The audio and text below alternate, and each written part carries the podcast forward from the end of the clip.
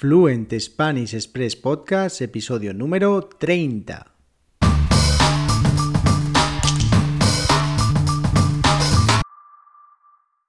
Muy buenos días, esto es Fluent Spanish Express Podcast, el podcast para aprender, para practicar y mejorar vuestro español. Cada día, de lunes a viernes, un nuevo episodio donde comparto contenidos con consejos, con recursos y recomendaciones para llevar vuestro español al siguiente nivel. Hoy Lunes 19 de julio de 2021 comenzamos semana y lo hacemos con vuestras preguntas, las protagonistas de este episodio, las preguntas que podéis enviarme y que me dejáis en www.fluentespanish.express barra contactar. Podéis enviarme preguntas sobre lo que queráis, gramática, expresiones, vocabulario, cultura, todo, todo, todo lo que queráis. Antes de empezar este episodio número 30, número redondo de Fluent Spanish Express Podcast, www.fluentespanish.express, tu academia online de español con contenidos para aprender y mejorar vuestra fluidez hablando español, lecciones de gramática, de pronunciación, de ortografía, de vocabulario, de expresiones y de cultura española. Además, en cada lección tienes acceso a todas las actividades y también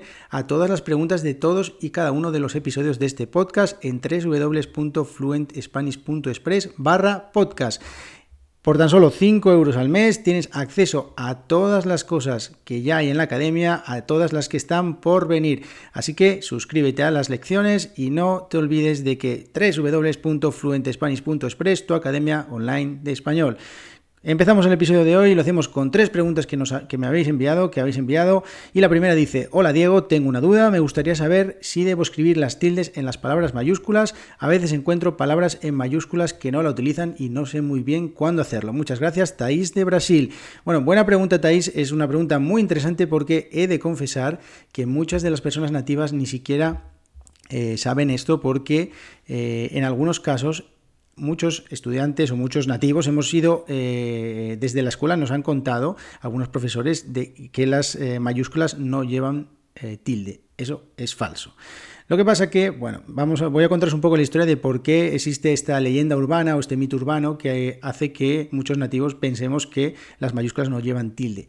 Sabemos que la, base de la, de la, escritura ordinaria es la minúscula y hay, bueno, pues algunas palabras como los nombres propios o los avisos en los mensajes o, bueno, paneles informativos, eslóganes publicitarios, títulos de los libros que a veces escriben todo en mayúsculas. Vale, pues teniendo en cuenta que, la finalidad de las reglas de acentuación gráfica es señalar que la palabra, cuál es la sílaba tónica de la palabra y por tanto cómo se pronuncia, dejar de poner estas tildes sería dejar de señalar cómo debe pronunciarse esa palabra. Entonces la pregunta realmente no es si hay que escribir con tilde las mayúsculas, sino cuáles son las razones para no hacerlo realmente, ¿no? Porque no tiene sentido no hacerlo. ¿Qué pasa? ¿Por qué existe esa creencia eh, generalizada de que las mayúsculas no llevan tilde? Bueno, antiguamente, cuando se utilizaban las máquinas de escribir, cuando se escribían las palabras en mayúsculas y se quería poner una tilde encima de la mayúscula, la tilde quedaba justo encima de la letra, eh, emborronando esta letra, y entonces se eh, comenzó a no escribir la tilde encima de las palabras mayúsculas. Eso se trasladó tristemente a la escritura eh, convencional, lo que hizo que eh, se optara por no poner las tildes encima de las mayúsculas, pero se deben de poner. Así que, respondiendo a tu pregunta, eh, mayúsculas, tildes en mayúsculas, siempre, siempre, siempre, siempre. Segunda pregunta del día de hoy. Buenos días, Diego. Muchas gracias por tu podcast. Enhorabuena por la calidad y la cantidad de los episodios que eres capaz de publicar cada semana. Gracias. Me gustaría hacerte una consulta. ¿Por qué se usa la ñ en español? ¿Cuál es su origen? Paola, desde Italia. Bueno, pues mira, este, eh, este, la ñ es una letra que nació de la necesidad de eh, representar un nuevo sonido que no existía en latín. Eh, y determinados grupos consonánticos latinos como la GN, NN o NI evolucionaron en las lenguas romances hacia el sonido nasal palatal de nariz.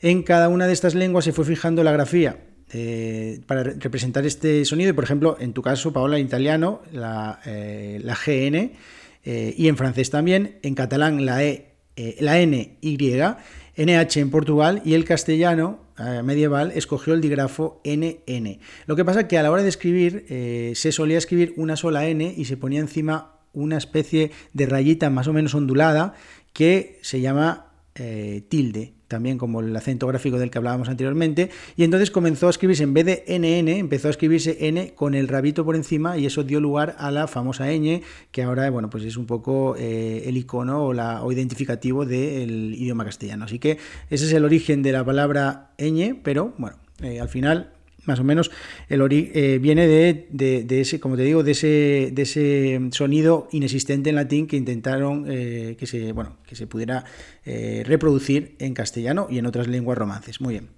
Y tercera y última pregunta del día de hoy. Hola Diego, ¿podrías recomendarme un podcast de humor en español? Muchas gracias, Jost, de Países Bajos. Bueno, pues sí, te puedo recomendar mi programa favorito de humor, mi podcast favorito de humor es Nadie sabe nada.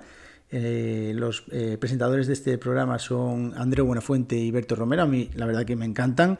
Eh, son dos, bueno, diría presentadores, actores, son, bueno, polifacéticos y vienen del, digamos, del mundo de, la tele, aunque en sus inicios ambos tienen el origen, empezaron en la radio. Entonces, digamos que tiene un podcast que está, que es un programa de radio en realidad en la cadena SER, que lo publican como un podcast y que yo creo que es uno de los, seguramente uno de los, de los podcasts más escuchados, eh, o al menos siempre está en las listas de, de podcasts más escuchados en, en Spotify, en Apple Podcast, en Google Podcast, de de humor en, España, por lo menos. Entonces, yo creo que este, este, este podcast es muy interesante. Además, utilizan expresiones muy informales también. Eh, tienen también contextos eh, en los que hablan de manera bastante, bastante formal. Así que yo te lo recomiendo. Además, bueno, son muy divertidos. A mí, la verdad, que me hacen muchísima gracia. Y además, si te gusta el podcast, también puedes incluso ver sus, eh, sus programas de televisión en Andrés Buenafuente. No sé exactamente, no recuerdo cómo se llama exactamente el programa, pero ambos, vamos, son muy divertidos y te recomiendo este podcast. Nadie sabe nada. Esta semana, el miércoles, voy a recomendaros tres películas en Netflix, tres series, perdón, en Netflix eh, para practicar español. Así que no os perdáis este episodio, nos vemos el próximo miércoles. Bueno, y con estas tres preguntas cerramos este episodio de hoy, este episodio de lunes para empezar la semana. Espero que comencéis todos la semana muy bien. Eh, muchas gracias a todos por estar ahí, por vuestras valoraciones de 5 estrellas en iTunes, por vuestros me gusta y vuestros comentarios en iBox, por seguir el podcast y por suscribiros a las lecciones. Así que nos vemos mañana, el episodio de mañana martes, en el que vamos a hablar un poco de cultura española. Y os doy alguna pista, pero tiene que ver con la comida. Así que nos vemos mañana. Que tengáis muy buen día. Adiós.